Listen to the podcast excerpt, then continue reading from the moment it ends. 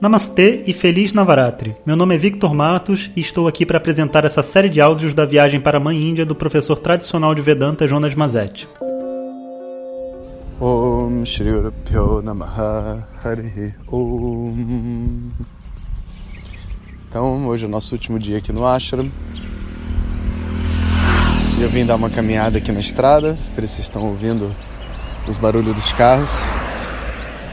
Essa caminhada eu costumava dar todos os dias, no final do dia à tarde, como uma forma de espairecer, de sair de um pouco daquela energia do ashram, do, do conexão com as pessoas e fazer um exercício. Né? Mas hoje eu estou vindo aqui só a caráter de passeio. E o que eu queria compartilhar com vocês para começar é como que a energia do ashram é diferente da energia de qualquer outro lugar sabe? A proposta que existe da gente crescer num ambiente que é controlado para isso, né, é diferente do que as pessoas imaginam.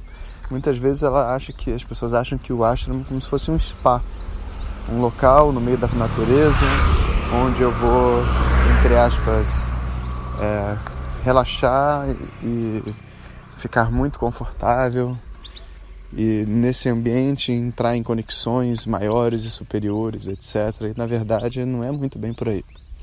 É quase como como que o oposto. Como? Porque o ashram é um lugar muito lindo, né? No meio do mato, com tudo que você precisa para o seu dia. Então você tem uma comida que agora até que está razoável e para boa. Você tem um local onde você vai dormir, uma cama simples, de um colchão simples, com um banheiro não muito limpo, mas suficientemente limpo e arrumado. E você tem uma sala de aula e você tem você. E é isso.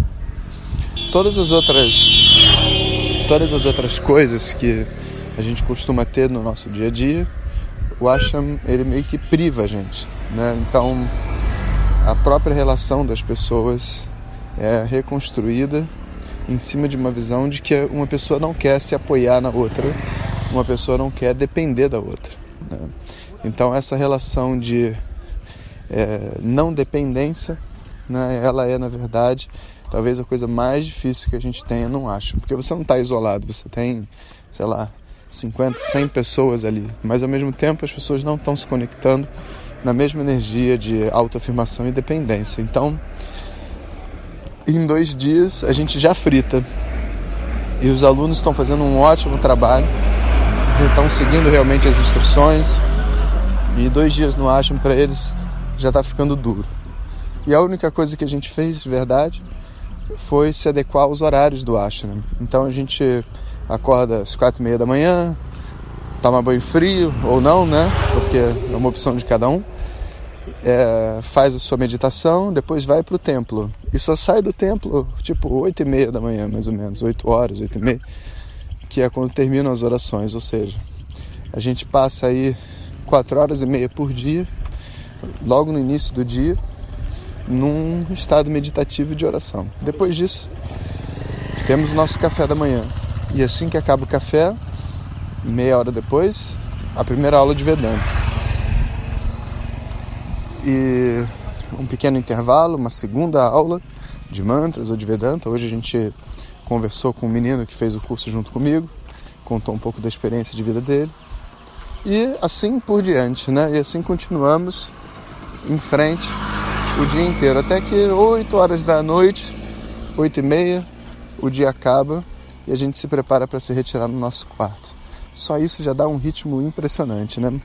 E dá para ver como as pessoas vão ficando tensas, elas vão entrando na agonia da sua própria personalidade, nas suas carências, né? E realmente agora é o momento da gente afrouxar um pouco esse violão, porque senão a corda vai deixar de tocar.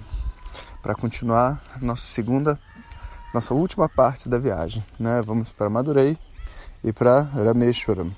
Madurei, onde tem um dos templos mais lindos, e Rameshwaram, onde tem a ponte construída pelo mar para chegar ao Sri Lanka. Né? Então, amanhã vamos enfrentar uma boa jornada de ônibus e temos que sair bastante cedo. Então, qual que é a moral da história? A moral da história é que o nosso bem-estar, sabe, o nosso a nossa estabilidade, ela é composta não só por coisas materiais e que são necessárias, confortos e etc, mas mais do que isso, a gente estabelece relações de codependência. E nessas relações de codependência são atendidas certas necessidades é, básicas que vêm de umas projeções, sabe? São as nossas carências afetivas, são as nossas necessidades de aparecer, nossa necessidade de se sentir contribuindo também para a vida de alguém. E a hora que você tira essas necessidades, né? A gente vai ter então uma oportunidade de crescimento, mas ao mesmo tempo a gente vai ter que lidar com os monstros que existem dentro da gente.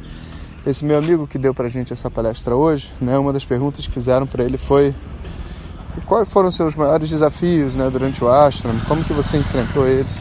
E ele falou uma coisa muito bonita, ele falou assim, que o ashram ele vai mostrar para você os seus defeitos.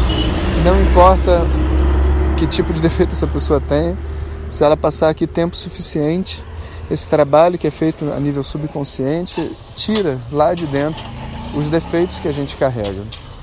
E na hora que saca lá de dentro esses defeitos, a pessoa então ela sofre, ela sofre as dores que estão guardadas lá dentro e ela sofre para poder ser, enfim, eliminado, né, para você poder crescer sobre elas.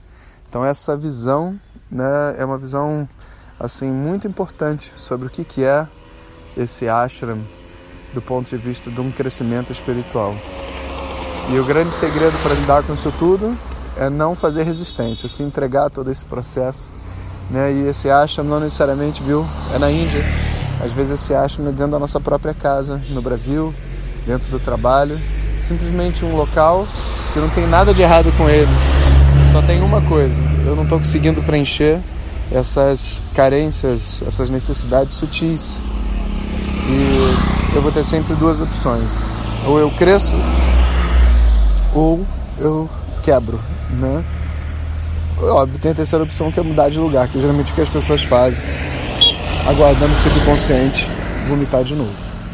Então, que bom que vocês estão fazendo essa viagem aqui junto com a gente, está sendo muito emocionante receber os comentários de cada um.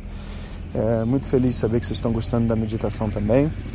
E vamos juntos, né? Vamos passar por esse momento aí estranho do Brasil, interno, conversando né, sobre Vedanta né, e trocando assim, o que a gente tem de melhor entre a gente mesmo, que é esse amor, esse conhecimento.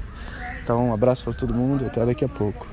Om Sahana Vavatu Sahanau Bhunaktu Sahaviryam Karavavahe Mavitvishavahai Om Shanti Shanti Shanti se você quiser receber nossas mensagens diretamente no seu WhatsApp, peça para quem te encaminhou este áudio para compartilhar o nosso contato e nos envie a mensagem Quero Receber. Mais informações www.vedanta.com.br. Até o próximo áudio. Om Tat Sat.